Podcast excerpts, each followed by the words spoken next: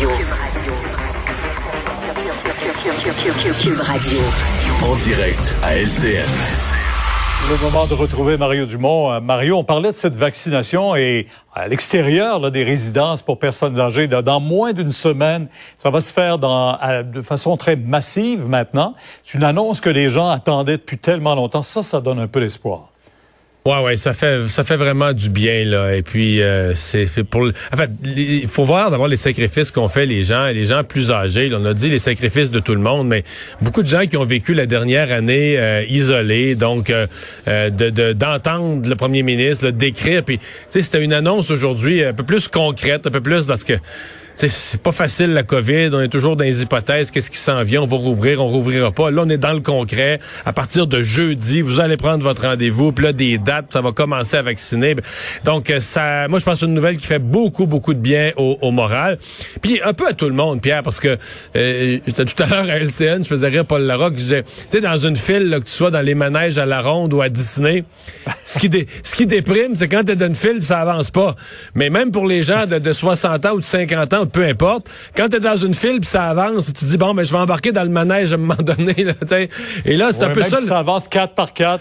ben c'est ça. Avec là, il y a comme un sentiment général que bon, on est reparti, la vaccination avance, c'est chacun son tour, puis mhm. ceux qui sont prioritaires sont prioritaires, mais que tu sais à chaque jour on s'en approche un peu. Donc oui, je pense que ça va être euh, ça va être bon pour le moral de, de, de tout le monde. En même temps, il y a un appel là-dedans, Pierre. À, on a vu des choses bizarres, entre autres un CHSLD à Gatineau où il y a une nouvelle éclosion. Et là, on découvre, Pierre, que 41% seulement des employés sont vaccinés. je ne pas porter de jugement. Euh, j'ai parlé plus tôt ici, à Cube, à la présidente du syndicat, qui dit à circuler toutes sortes de choses. Les gens ont besoin d'informations, d'être assurés. Il faut être respectueux de ça.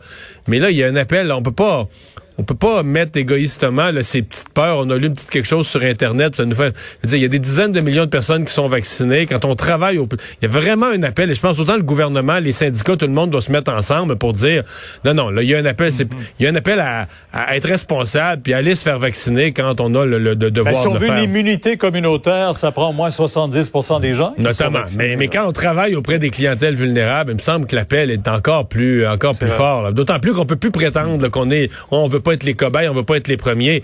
c'est par c'est par millions là, au Royaume-Uni, en Israël, euh, ben, ici aussi au Québec, on commence à en donner plusieurs, mais par millions dans d'autres pays que les gens ont été vaccinés, puis il n'aurait pas poussé de, de cornes sa tête là.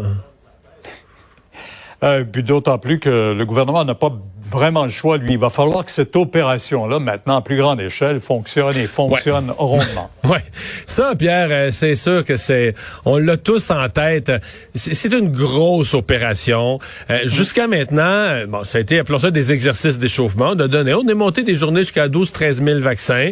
Mais quand même, on rentrait dans un CHSLD ou on rentrait dans une résidence personne âgée. Donc, c'était des gens qui sont, qui sont regroupés. Puis on appelait du personnel de la santé qui venait se faire vacciner sur place. Mais on était dans un lieu où les gens sont, sont juste à un ascenseur près, ils sont déjà regroupés.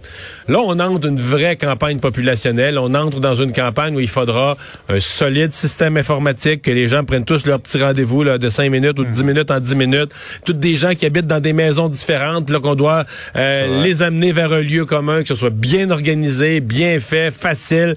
Distanciation de 2 mètres entre chaque personne. Et, et, on a beau se croiser les doigts, disons qu'il est arrivé que nos gouvernements, en termes d'efficacité, connaissent des ratés. Et comme si celle-là, on se dit, mais là, vraiment, tous ceux qui en sont responsables ont fait appel à vous.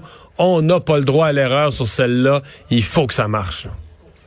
Mais quand on regarde l'expérience euh, d'ailleurs dans le monde, je pense que ça devrait fonctionner chez nous. on nous dit qu'on est très près. Oui. Bon, il manquait l'essence. L'essence dans la voiture, disait M. Dubé, là. Là, là. Ben, ça va arriver pas mal. 640 000 doses cette semaine. Euh, parlons de la rencontre entre Justin Trudeau et le président américain Joe Biden. Euh, président américain qui pose quand même un geste significatif en, reprenant ses premières relations avec le Canada, d'abord et avant tout.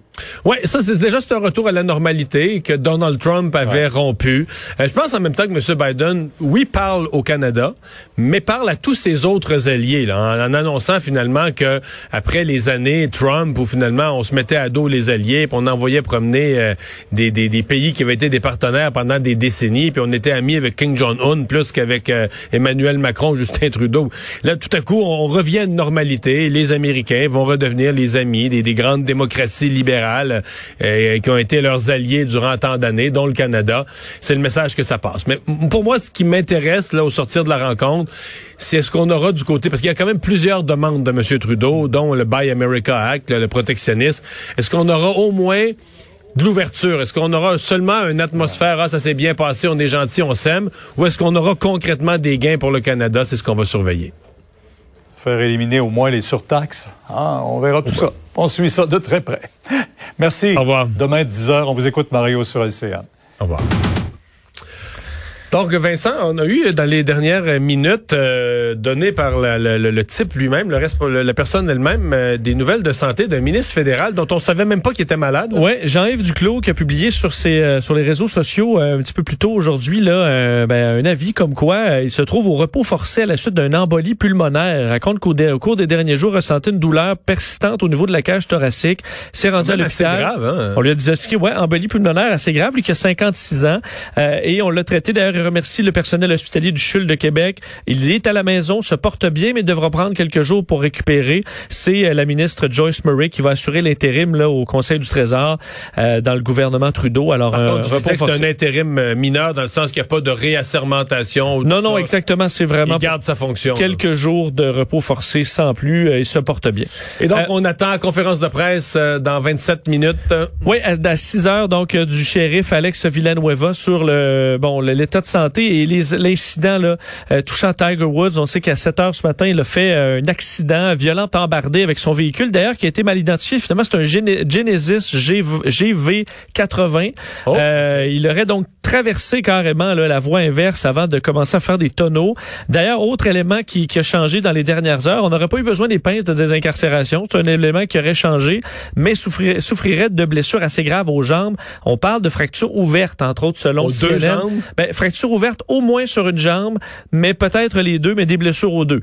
Euh, c'est ce qu'on comprend. Euh, on voyait sur certaines photos du sang sur le coussin gonflable qui avait été déployé là, euh, au, carrément au visage de Tiger Woods. Et selon TMZ, il faut quand même faire attention, là, mais TMZ qui parlait à l'équipe de tournage où il arrivait d'un certain photoshoot pour, pour le Golf Digest, certains auraient dit qu'il est parti très vite, à haute vitesse à bord de son véhicule, alors qu'il était agité et impatient, au point où certains auraient été inquiets. Ça, c'est TMZ euh, qui dit ça. Ça appelle quand même à la prudence. On parle d'une haute vitesse. TMZ nous appelle toujours à la prudence.